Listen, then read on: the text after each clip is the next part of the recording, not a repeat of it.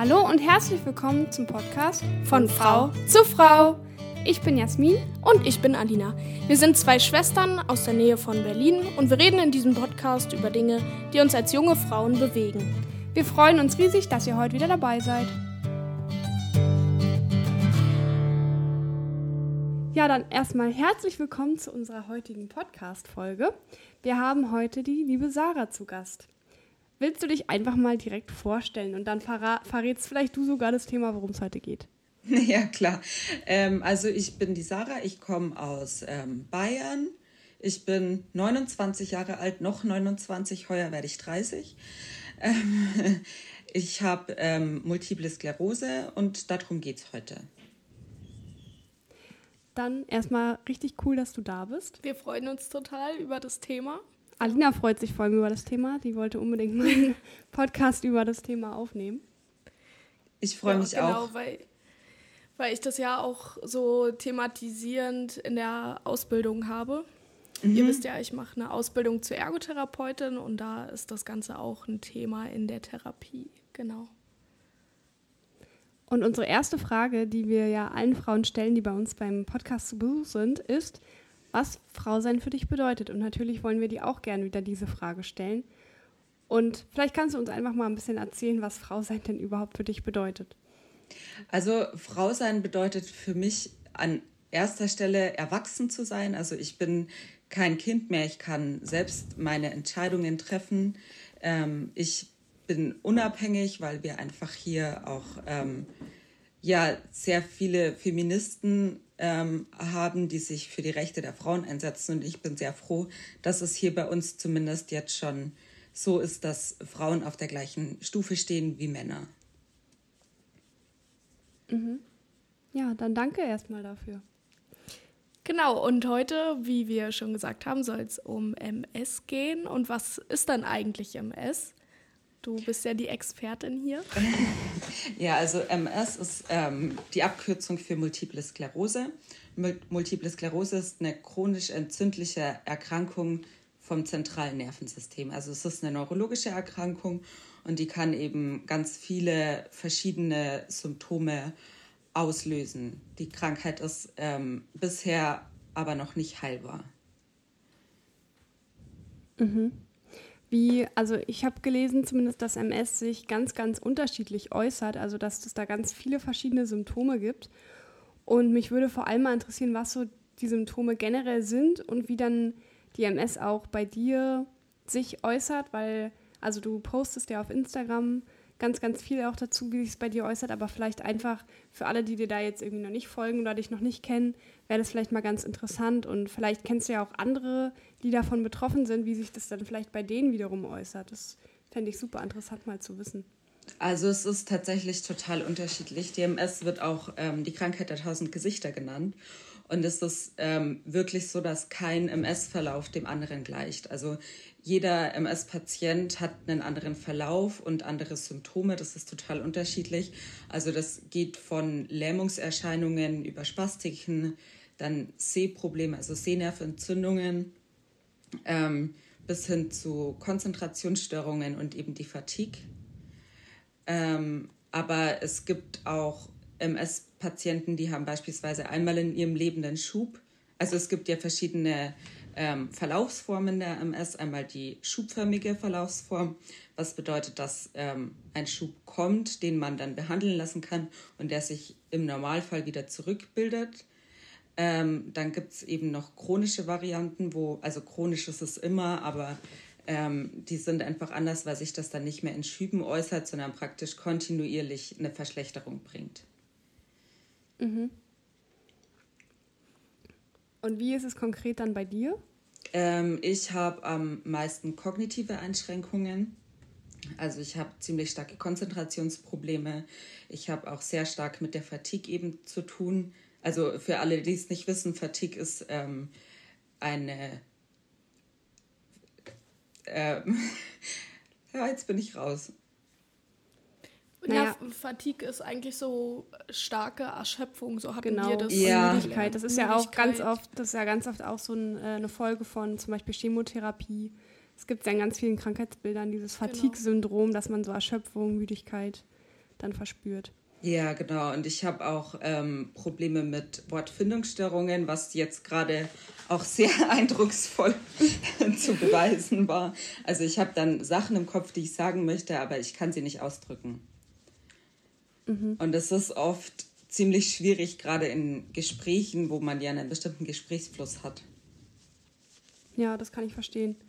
Ja, aber vielleicht ist es ja auch trotzdem da gerade jetzt mal interessant, dass gerade jetzt an dem Beispiel, die, die jetzt gerade zuhören, das auch mal so erlebt haben, wie sich das dann auch äußern kann. Ja. Ähm, und uns persönlich stört es jetzt auch nicht, wenn sowas mal nochmal sein sollte, dann kannst du einfach das Wort an uns übergeben. Ja, also ich finde das total spannend, weil ich glaube, wenn das so schubförmig ist, so wie du das gerade erzählt hast, dass man das ja der Person dann auch nicht immer ansieht. Ja. Und dass ich glaube, dass es auch für Außenstehende schwierig ist, die es nicht wissen, wenn dann irgendwie ein Wort fehlt oder sonst was, ähm, das zu erkennen und damit mhm. auch umzugehen, ne? weil man das ja auch nicht gleich erkennt. Also bei, wenn ich dich ja. sehe, würde ich jetzt nicht denken, dass du MS hast. So, ne? Mhm. Also das ist ähm, es ist auch ziemlich schwierig. Ja, es ist tatsächlich ziemlich schwierig, weil man diese kognitiven Sachen überhaupt nicht sehen kann von außen. Also wenn jetzt ja. jemand, ähm, weiß ich nicht, aufgrund einer Lähmung im Rollstuhl ist, dann können das Außenstehende irgendwie besser verarbeiten, als wenn jemand jetzt ähm, nur, nur kognitive Einschränkungen hat. Aber es ist oft ziemlich schwierig, weil ich dann so, einen, so eine Art Nebel im Kopf habe und auch total überfordert bin mit Kleinigkeiten. Ja.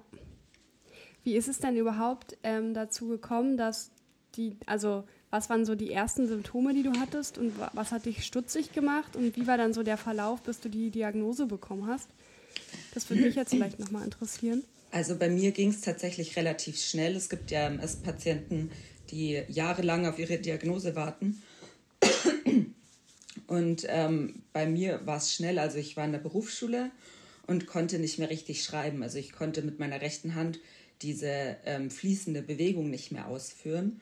Und am nächsten Tag habe ich dann mein rechtes Bein hinterhergezogen. Und dadurch, dass es die rechte Körperhälfte betroffen hat, habe ich vermutet, dass ich mir den Nerv eingeklemmt habe. Also ich war damals 15 Jahre alt und da denkt man ja dann nicht gleich an irgendeine schlimmere Diagnose. Und ich wurde dann aber gleich zum Neurologen geschickt. Der hat dann eben die neurologischen Untersuchungen gemacht. Dann war ich im MRT von, vom Kopf und der Wirbelsäule, weil man da eben die Entzündungsherde feststellen kann. Und danach ähm, wurde die Lumbalpunktion gemacht. Lumbalpunktion, da wird, wird Nervenwasser aus dem Rücken entnommen und da kann man die auf bestimmte ähm, Sachen testen. Und so habe ich dann relativ schnell meine Diagnose bekommen. Mhm. Also auch schon recht früh, also im Jugendalter. Genau, mit 15. Mhm. Und wie ist dann, oder wie war das für dich, diese Diagnose zu bekommen oder das zu hören? Also mein allererster Gedanke tatsächlich, als der Neurologe gesagt hat, ähm, er hat die MS im Verdacht, war tatsächlich zu meiner Schande, muss ich das gestehen, dass ich dachte Muskelschwund, weil das ist tatsächlich auch ein sehr häufiges Vorurteil, dass die Menschen glauben, MS ist Muskelschwund, aber es ist eine komplett andere Erkrankung. Ähm, ich habe aber dann nach dem Schub, nachdem der erste Schub dann behandelt worden ähm, wurde, habe ich dann, ähm, jetzt habe ich den Faden wieder verloren. es, es tut mir schrecklich leid. Alles gut, alles gut. Also nachdem du die Diagnose bekommen hast, da warst du stehen geblieben? Ja, genau, da war ich, ähm, also ich habe es verdrängt, bis ich hm. dann den nächsten Schub wieder hatte. Aber ich habe das weggeschoben, ich wollte das nicht sehen. Für mich war das einfach was, das ist, ja, es ist zwar da, aber jetzt aktuell geht es mir ja wieder gut. Ähm, aber das hat mich dann alles wieder eingeholt. Mhm. Was hat sich denn insgesamt auch so verändert bei dir? Also vielleicht körperlich oder insgesamt? Also auch, du hast gesagt, du warst in der Ausbildung. Genau. Konntest du die auch weitermachen? Nee, ähm, also ich habe zwei Ausbildungen angefangen. Die erste Ausbildung war zur Arzthelferin und die habe ich dann direkt nach der Diagnose abbrechen müssen, weil das einfach in der Arztpraxis nicht mehr funktioniert hat. Ich habe dann ein bisschen später ähm, eine Ausbildung als Bürokauffrau angefangen was auch wirklich super war. Also ich habe meine Arbeit geliebt, ich habe meine Arbeitskollegen geliebt, ich bin super gerne in die Arbeit gegangen. Ähm, aber dann kam, kamen sehr viele Schübe und ich habe es gesundheitlich einfach nicht mehr geschafft und musste dann auch ähm, eine Rente beantragen. Also ich bin, hm. seit ich 19 Jahre alt bin, Frührentnerin. Wahnsinn. Krass, das wird ja auch was mit dir gemacht haben in der Zeit. Ne? Ja, also, also ähm, ich hasse es, in Rente zu sein, heute noch. Also ich habe mich da bis heute nicht dran gewöhnt, weil ähm, also für viele ist das immer ein bisschen unverständlich, weil sehr viele sagen, Mai, schön, du kannst daheim sein und kriegst trotzdem Geld. Ähm, aber erstens habe ich ja die ganzen Einschränkungen, die die Krankheit eben so mit sich bringt. Zweitens bin ich sehr, sehr oft im Krankenhaus stationär.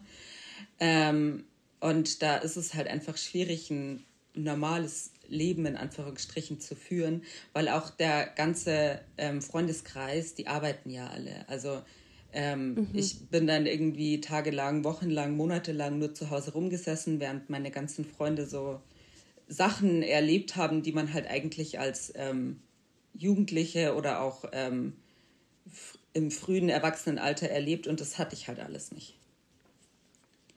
Ja, stelle ich mir ziemlich blöd vor, macht, glaube ich, ganz viel mit einem. Ich kann mir vorstellen, dass man da auch sehr viele Selbstzweifel entwickelt. Ja. Je nachdem, wie stabil man auch generell so ist.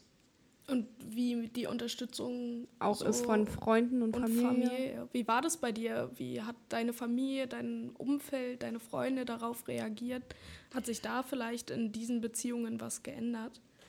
Ähm, also ich habe sehr viele Freunde verloren tatsächlich. Also dadurch, dass ich halt dann auch ständig nur zu Hause war und einfach so ein bisschen vereinsamt bin, will ich jetzt mal überspitzt sagen, habe ich halt auch Depressionen entwickelt.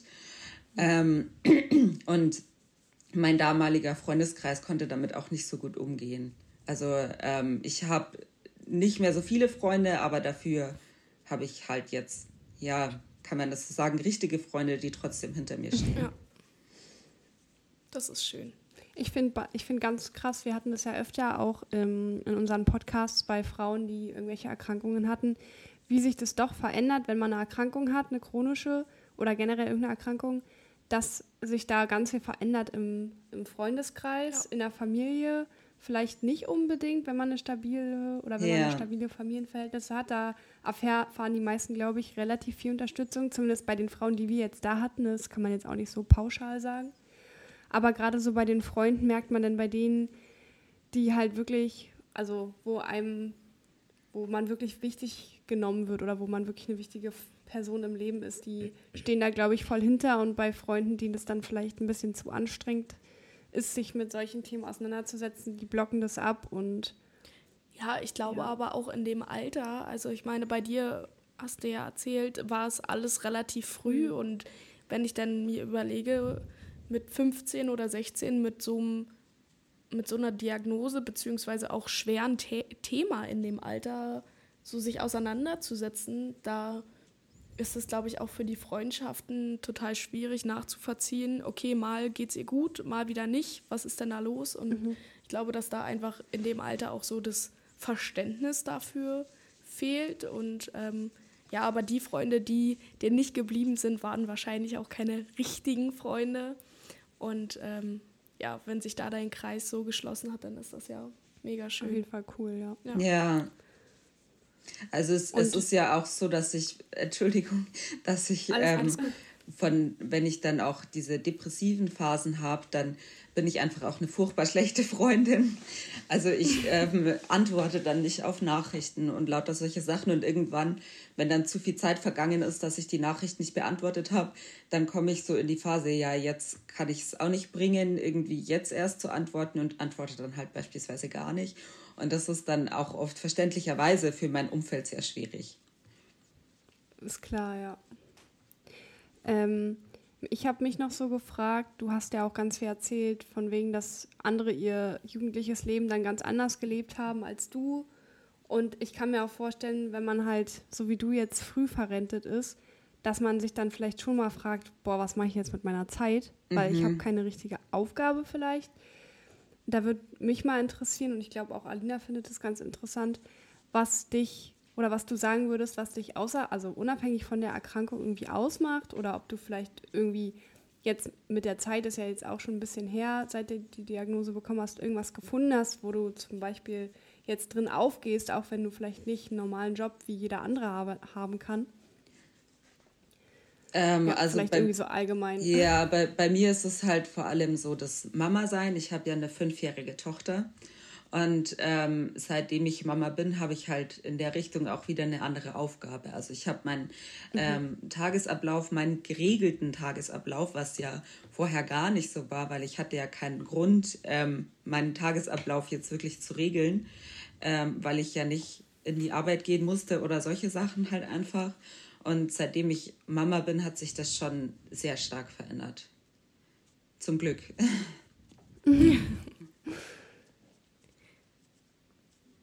Ja, soll ich? ähm, ja, wie war das denn mit der, also mit der Diagnose MS und Kinderwunsch? Da hat sich bei uns auch so die Frage gestellt, gibt es da irgendwas bei der Geburt, was beachtet werden muss oder also der erste Punkt ist auf jeden Fall, wenn ähm, MS-Patientinnen eine Schwangerschaft planen, dann ist es erstmal sehr wichtig, ähm, auf die Medikamente zu achten, also auch zum Neurologen zu gehen und mit dem abzuklären, ob es überhaupt unter diesem Medikament möglich ist, Kinder zu bekommen.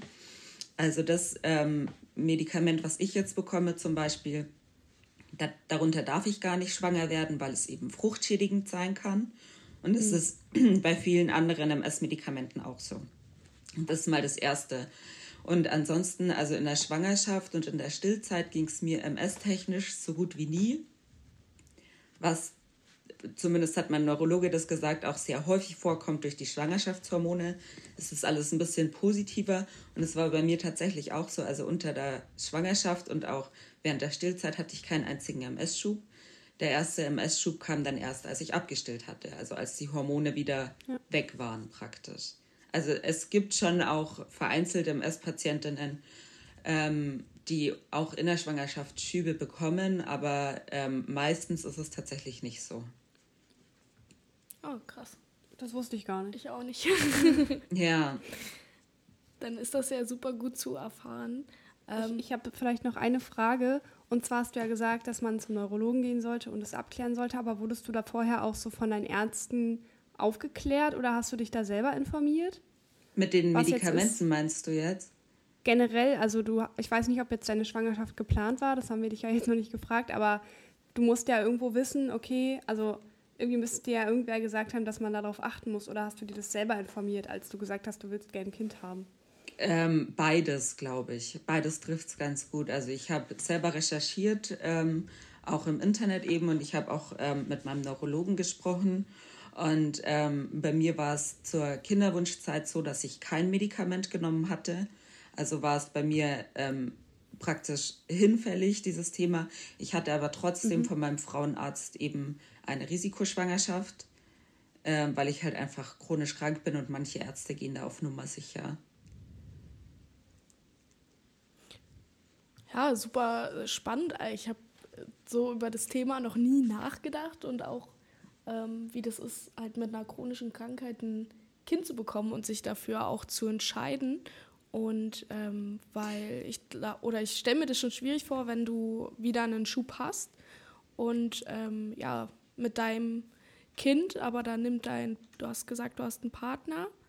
Ja. Dass du, ähm, genau, ähm, der wird sicherlich auch vieles dann übernehmen oder wie ist das bei euch? Ja, genau. Also gerade auch, wenn ich jetzt äh, beispielsweise wieder im Krankenhaus bin, dann kümmert sich halt mein Mann ähm, überwiegend um die Kleine. Also sie geht auch in den Kindergarten am Vormittag. Ähm, aber das macht halt, wenn ich nicht da bin, alles mein Mann. Und auch so, wenn ich schlechte Tage habe, wo es gerade nicht geht, dann habe ich da auch ähm, meinen Rückhalt in ihm und auch ähm, in meiner Familie. Also auch gerade meine Mama, die ein sehr gutes Verhältnis zu unserer Tochter hat, ähm, nimmt uns da dann auch so ein bisschen die Arbeit ab und unterstützt uns in der Richtung. Und es ist, mhm. also es ist schon oft schwierig, weil gerade so ähm, im Sommer ähm, ist es ja bei sehr vielen MS-Patienten so, dass die MS ähm, sich verstärkt, praktisch die Symptome. Ähm, also das nennt man UTOF-Phänomen. Ich weiß nicht, ob ihr das schon mal gehört habt. Das ist ähm, nee, nach dem Professor, glaube ich, war das UTOF benannt. Da ähm, spielt der Körper dann halt verrückt, wenn es zu heiß ist. Also viele MS-Patienten vertragen die Hitze nicht und ich bin da leider eingeschlossen. Da habe ich dann, also meine MS-Symptome sind dann extrem verstärkt.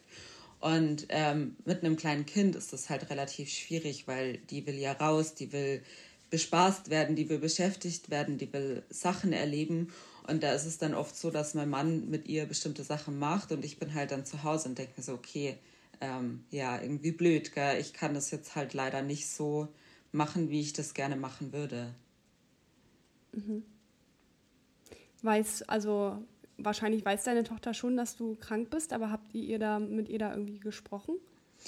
Ähm, also so richtig gesprochen oder erklärt haben wir nicht. Also ich muss dazu sagen, mein Mann ist auch chronisch krank, der hat ähm, Typ 1 Diabetes und ähm, sie merkt es natürlich schon, wenn man dann die Medikamente nehmen muss oder beim Mann, wenn er seine, seinen Katheter wechselt oder einen Unterzucker hat und gerade nicht so funktionieren kann, wie er es gerne wollen würde. Das kriegt die Kleine natürlich mit oder auch meine Krankenhausaufenthalte sind auch ja sehr schwierig, auch für sie. Also für sie ist das immer ganz, ganz schlimm, wenn ich dann wieder eine Zeit lang eben nicht da bin. Ähm, also sie weiß, dass wir krank sind, aber sie weiß jetzt nicht ähm, spezifisch, was diese Erkrankungen genau bedeuten. Also ich glaube, das kommt dann erst, mhm. wenn sie älter ist und das auch ein bisschen mehr verstehen kann. Ja, ja, das stimmt. Aber so generell hätte mich das, also hatte mich das mal interessiert. Weil es ja schon so, dass man irgendwie den Kindern dann doch wahrscheinlich irgendwie das beibringt oder beibringen muss. Stelle ich mir jetzt auch nicht so leicht vor, wenn man irgendwie den Kindern das dann erklären soll, was äh, das genau ist oder wie auch immer. Es gibt auch ähm, Bücher über das Thema, die ähm, kindgerecht gestaltet worden sind. Mhm. Ähm, auch bei der Depression, was ja ähm, oftmals noch schwieriger zu verstehen ist. Und jetzt gerade bei der Depression habe ich ein bestimmtes Buch ähm, für meine Tochter, wo sie das einfach auch besser verstehen kann. Also ich glaube, wir arbeiten sehr viel mit Büchern. Und ich glaube, dass das auch sehr wichtig ist, sie von Anfang an da so ein bisschen mit einzubeziehen. Auch wenn es natürlich oft nicht schön ist, aber es ist halt nun mal so. Mhm. Ich glaube, dass die Kinder das so oder so spüren, wenn was Auf nicht mit den Fall. Eltern stimmt oder generell, wenn was nicht stimmt. Weil man sagt ja mal, die haben, Kinder haben so einen siebten Sinn oder so ein ganz gutes Gespür für sowas. Denn äh, verheimlichen kann man den sowas eh nicht.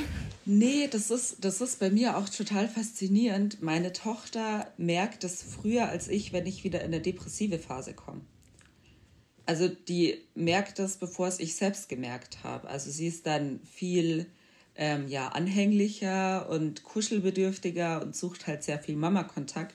Und da merke ich dann schon so, oh, okay, ich glaube, es geht jetzt dann wieder los. Und es ist tatsächlich wirklich so, dass Kinder da einfach extrem feinfühlig sind. Mhm. Das finde ich immer voll krass. Auf jeden Fall.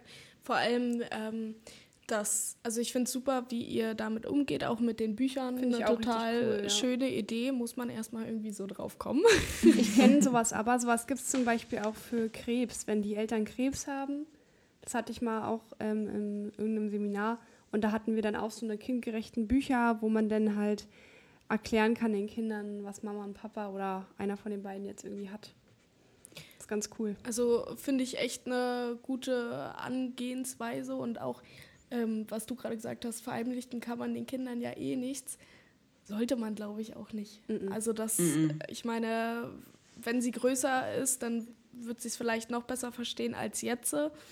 Aber ich glaube, wenn man sowas verheimlicht, sozusagen, wie, wie soll man sowas verheimlichen, aber ne, damit nicht so offen umgeht, dann wird es noch schwieriger, später das zu verstehen, dass das der Mama oder dem Papa manchmal nicht so gut geht. Ne? Ja. Und wenn du jetzt so einen Schub hast und dann hast du ja gesagt, dass dein Mann sich Zeit nimmt und sich dann wahrscheinlich um deine Tochter kümmert und rausgeht oder spielt oder wie auch immer. Aber musst du jetzt noch irgendwas ganz Besonderes ähm, beachten, wenn jetzt, keine Ahnung, kann ja sein, dass dein Mann mal nicht da ist oder so. Hattest du so eine Situation schon mal, dass du dann irgendwie auch besorgt warst, dass du dich nicht richtig in dem Moment um deine Ko Tochter sorgen kannst oder ist sowas noch nicht vorgekommen?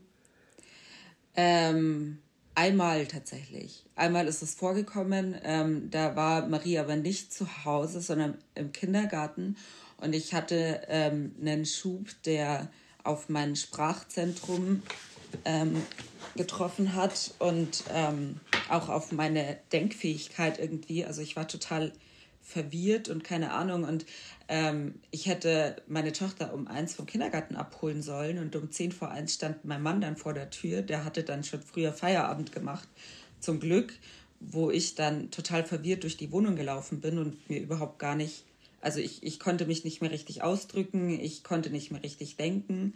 Und das war so die einzige Situation tatsächlich bis jetzt, ja. Ja, ähm, stupst du mich mal hier nicht an.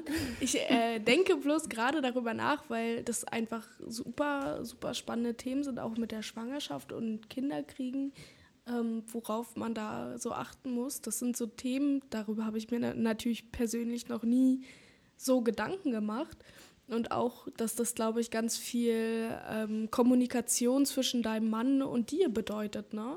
Ja. Wenn, ähm, ihr beide einfach gewisse Einschränkungen, sage ich jetzt mal, ähm, habt, dass das ähm, ja auf jeden Fall ganz, ganz viel mit Kommunikation auch zu tun hat, denke mhm. ich. ja, ähm, also wir, wir haben auch, ähm, also wir halten da sehr zusammen, dafür bin ich auch extrem dankbar. Also in jedem Fall weiß jeder, was zu tun ist, wenn es dem anderen gerade nicht gut geht. Also da verstehen wir uns schon blind und ähm, das ist auch wirklich, also ich bin da super dankbar dafür, auch dass mein Mann ähm, da auch so hinter mir steht, obwohl es halt oft alles andere als einfach ist. Mhm. Aber ich, ich glaube halt dadurch auch, dass er ähm, selber chronisch krank ist, kann er das Ganze nochmal auf eine ganz andere Art und Weise verstehen als jetzt gesunde Menschen, weil er halt selber ähm, ja auch oft unsichtbar eingeschränkt ist. Weil es ist ja beim Diabetes ja. auch so, dass man das von außen jetzt meistens nicht unbedingt wahrnehmen kann, außer man kennt die Person schon gut. Ich habe, das wäre auch noch so eine Frage gewesen, die mir noch in den Kopf gekommen ist, wie denn überhaupt, also wie das da, also wie drücke ich das jetzt aus? Eins, zwei, drei. Also, dass, ähm, wenn ich jetzt irgendwie einen Partner oder jemanden kennenlerne, man musste mir auch sagen, dass man eine chronische Erkrankung irgendwie hat. Also, das kann man ja offensichtlich nicht verheimlichen wie dann dein, dein Freund oder dein Mann damit umgegangen ist.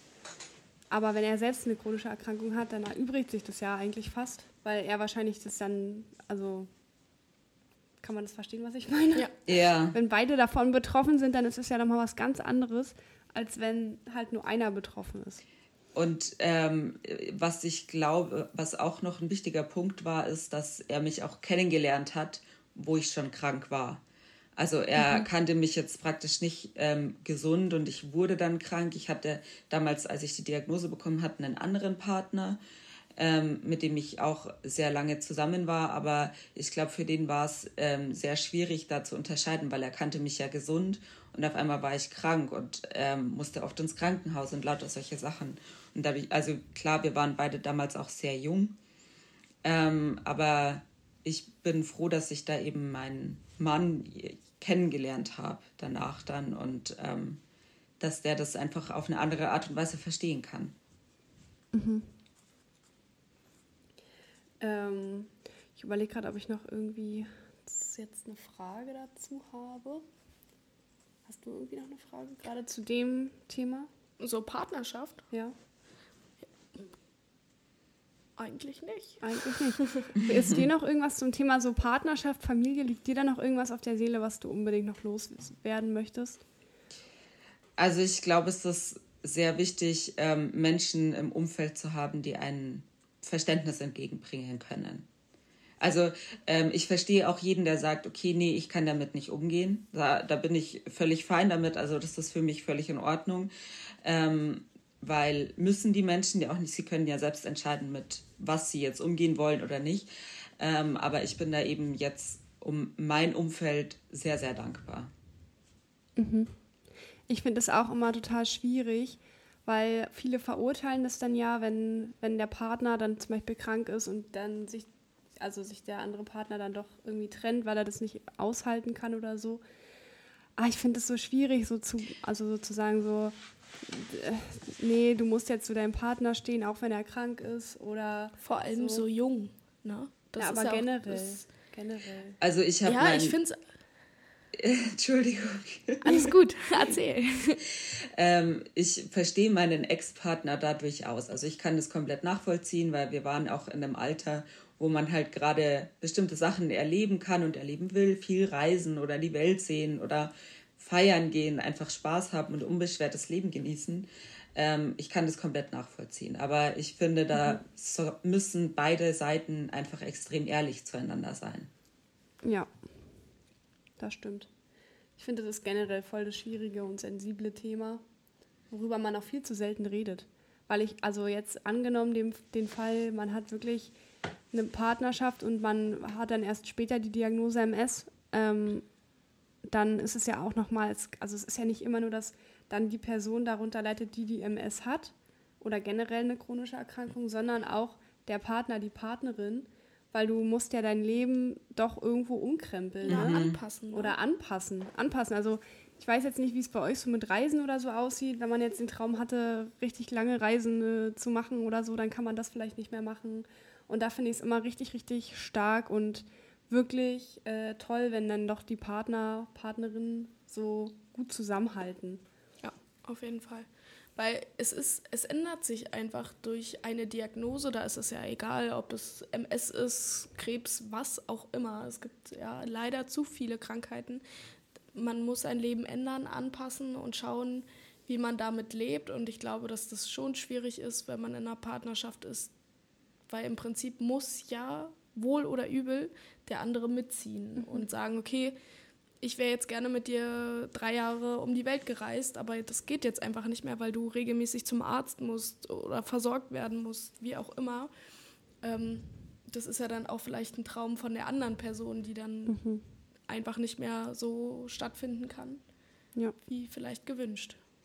Ja, ich, ich glaube, ähm, das Wichtigste ist einfach für sich selber dann, auch für die Angehörigen natürlich, ähm, dass die für sich selbst eine Entscheidung in der Richtung treffen. Ähm, können sie das? Können sie das auch psychisch aushalten?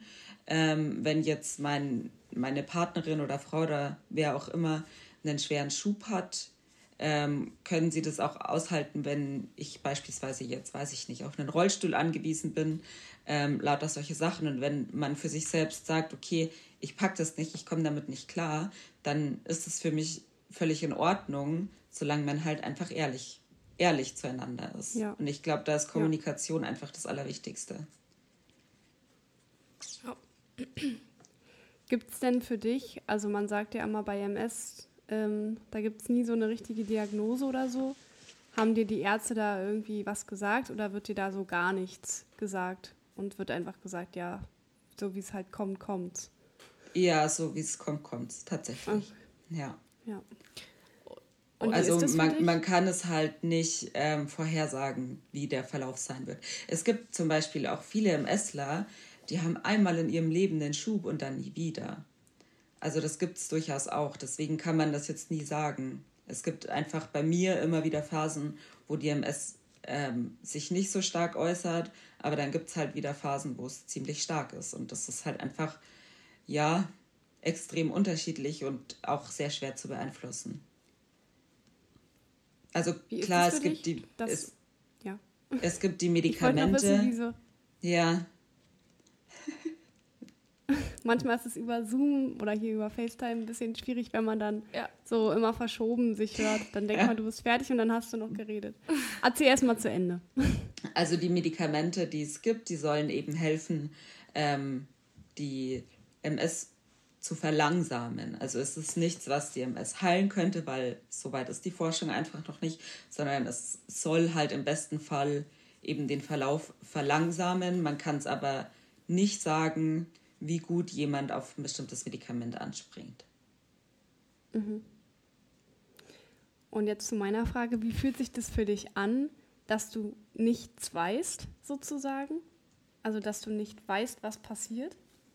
ich versuche das tatsächlich wegzuschieben. Also es ist vielleicht nicht unbedingt die gesündeste Art und Weise, damit umzugehen. Ähm, aber wenn ich jetzt ähm, jeden Tag abends ins Bett gehe und panische Angst habe, ob ich morgen jetzt ein neues Symptom habe oder nicht, damit ist ja auch mir nicht geholfen. Also ich mache mich dann im Endeffekt nur verrückt, obwohl ich es eh nicht beeinflussen kann. Hm. Ja, ich glaube, wenn man sich darüber die ganze Zeit Gedanken macht, dann ist man einfach auch die ganze Zeit in dieser Angst und dadurch wird man ja auch noch mehr gehemmt, dass man sagt, okay, nee, ich plane jetzt keinen Urlaub, weil es könnte ja was passieren. Ja. Und ich glaube, wenn du da halt dauerhaft in dieser Angst bist, dass dann halt auch was passiert. Was passiert. Na, es ist ja generell so, dass ähm, chronische Erkrankungen ja oftmals auch mit irgendwie psychischen Beschwerden einhergehen, unter anderem ja auch Angst. Und da kann ich dich dann auch irgendwo verstehen, dass du sagst, okay, du versuchst halt irgendwie auch vielleicht ein bisschen positiv zu denken, könnte ich mir vorstellen. Ja. Und zu sagen einfach, ey, so ist es jetzt, also so hört sich jetzt ein bisschen immer blöd an, einfach gesagt, so ist es jetzt halt, hm. aber dass man halt versucht, irgendwie damit zu leben, weil du bist ja, dich macht ja nicht nur die Erkrankung aus. Das finde ich immer, immer total wichtig, nochmal hervorzuheben. Ja, und das ist auch keinem geholfen damit, wenn ich jetzt jeden Tag total die Panik schiebe. Also es, wenn, wenn ich jeden Tag mit der Angst ins Bett gehe, dann nimmt mir das ja unfassbar viel Lebensqualität. Und mhm. ähm, da versuche ich lieber alles so zu leben, wie es halt gerade ist und das zu machen, was ich gerade machen kann, weil die Zukunft kann ich nicht verändern. Aber ich glaube, das ist ja auch bei Gesunden so. Also auch ein gesunder Mensch weiß ja nicht, ob er für sein Leben lang gesund bleiben wird oder ob er stimmt, vielleicht ja. einen Unfall baut oder irgendeinen anderen Schicksalsschlag bekommt. Also ich glaube, das ist bei allen Menschen so. Ja. Mhm. Ja, man muss da einfach äh, lernen, so positiv zu denken und zu sagen, aber ich muss auch ehrlich sagen, ich kann jeden Menschen verstehen, der nicht positiv denken kann. Ja. ja, ja. Und der eine ja. Depression entwickelt, der eine Angststörung oder irgendwelche Ängste entwickelt. Ich kann es total verstehen. Und ich finde, das ist total wichtig, auch das anzusprechen und zu sagen, es ist legitim. Ich meine, ihr seid du oder wie auch immer, du bist krank und du hast eine chronische Erkrankung, die wird dich dein Leben lang begleiten. Es ist scheiße. Yeah. Und da darf man auch mal wirklich sagen, dass das scheiße ist. Und ich finde, das wird immer, also immer das, ja, positiv denken ist auch alles richtig und gut und man muss sich irgendwie sein Leben trotzdem schön machen. Aber es ist auch immer einfacher gesagt als Außenstehender. Und man muss dann auch wirklich mal sagen, nee, es ist auch einfach richtig scheiße. Ja, auf jeden ja. Fall. Ähm, aber Jasmin, du hattest ja gerade gesagt, dass ähm, dich ja nicht nur deine Krankheit ausmacht, sondern viel, viel mehr. Und uns würde einfach auch interessieren, was macht dich aus oder wer bist du ohne deine Krankheit? Was kannst du, was machst du gerne? Das ist super wichtig, weil du bist ähm, ja nicht also, deine Krankheit. Ich bin grundsätzlich ähm, sehr, ein, ein sehr freundlicher Mensch. Ich bin sehr freundlich. Ich bin auch sehr empathisch, was manchmal auch ziemlich schwierig sein kann. Ähm, ja, ich bin auch extrem tolerant, also ich lese auch gerne Bücher über bestimmte Themen, über schwierige Themen und versuche mich in allen Sachen so ein bisschen ähm, zu informieren, dass ich halt, ähm, ja, keine Ahnung, dass mein Kopf vielleicht auch äh, ein bisschen mehr arbeiten muss. Oder dass ich den so ein bisschen besser trainieren kann in der Richtung. Und dann ja das große Thema Muttersein, hast du ja schon gesagt, ja. dass dir das genau. ganz viel gibt. Ja. Also es ist, es ist oft schwierig, ähm, wenn man Mutter ist und chronisch krank ist. Es gibt oft Situationen, die sind einfach nicht schön. Ähm, aber dafür gibt es halt umso mehr schöne Nebeneffekte bei dem Ganzen, bei mir zumindest. Ich kann aber auch mhm. ähm, ganz viele Menschen verstehen, die sich bewusst gegen Kinder entscheiden, wenn sie MS haben. Das kann ich auch komplett nachvollziehen.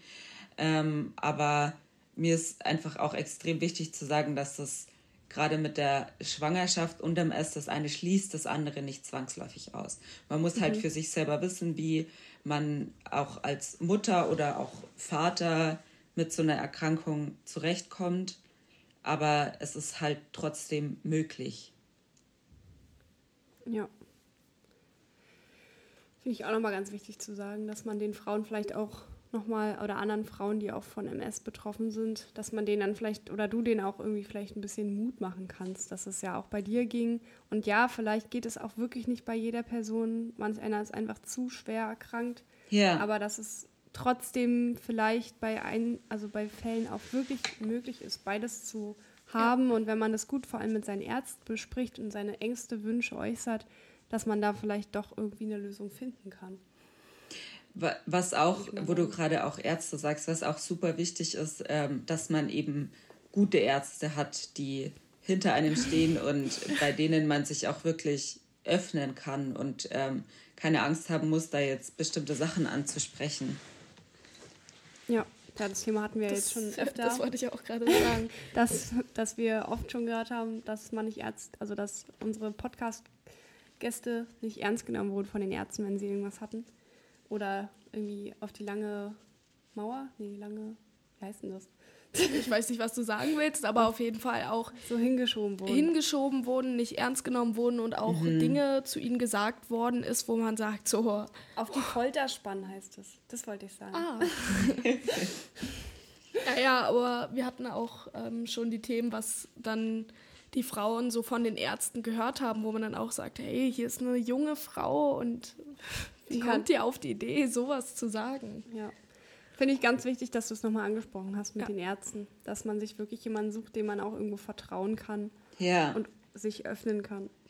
Und dass man sich auch Ärzte sucht, die sich auch wirklich mit dem Krankheitsbild ähm, auskennen, weil es, es gibt ja bei der MS auch, klar ist das für Neurologen gedacht, ähm, aber es gibt zum Beispiel auch Neurologen, die sich auf MS spezialisiert haben.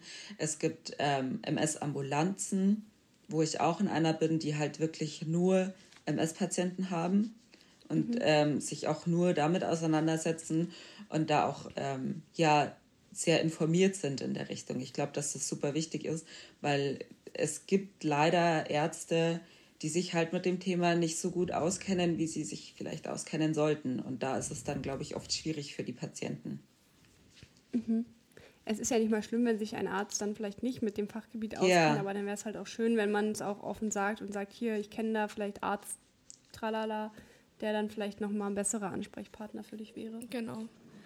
Hättest du dann noch andere Tipps oder ja, wie kann man das sagen? Irgendwas, was du anderen Betroffenen vielleicht mit noch auf den Weg gehen willst oder irgendwas, was dir wichtig ist, was wir noch nicht angesprochen haben. Ja. Nochmal, was du nochmal erwähnen oder sagen möchtest. Also was mir extrem wichtig ist, einfach nochmal zu sagen, ich glaube, das kann man tatsächlich bei der Erkrankung nicht oft genug sagen, MS ist die Krankheit der tausend Gesichter.